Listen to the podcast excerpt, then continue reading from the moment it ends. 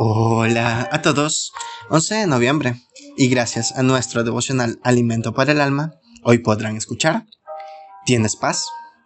Lectura sugerida es Juan capítulo 14, del verso 24 hasta el 31. Su verso 27 nos dice, La paz os dejo, mi paz os doy. Yo no os la doy como el mundo la da, no se turbe vuestro corazón, ni tenga miedo.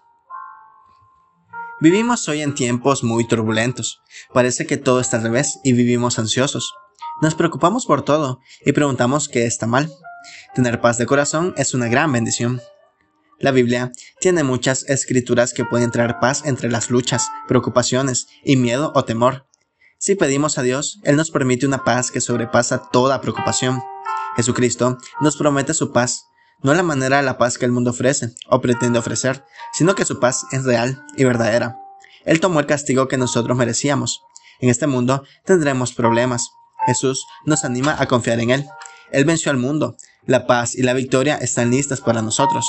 La mejor cosa que podemos hacer cuando estamos con ansia y preocupación es buscar un lugar quieto donde podamos orar y leer la Biblia para recibir ánimo y fortaleza.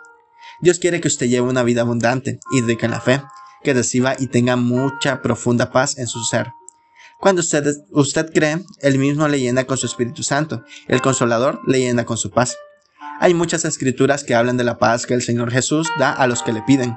El apóstol Pedro nos anima a echar todas las preocupaciones sobre Él, porque Él se preocupa para usted. Paz, dulce paz, Él da a los que se acercan a Él.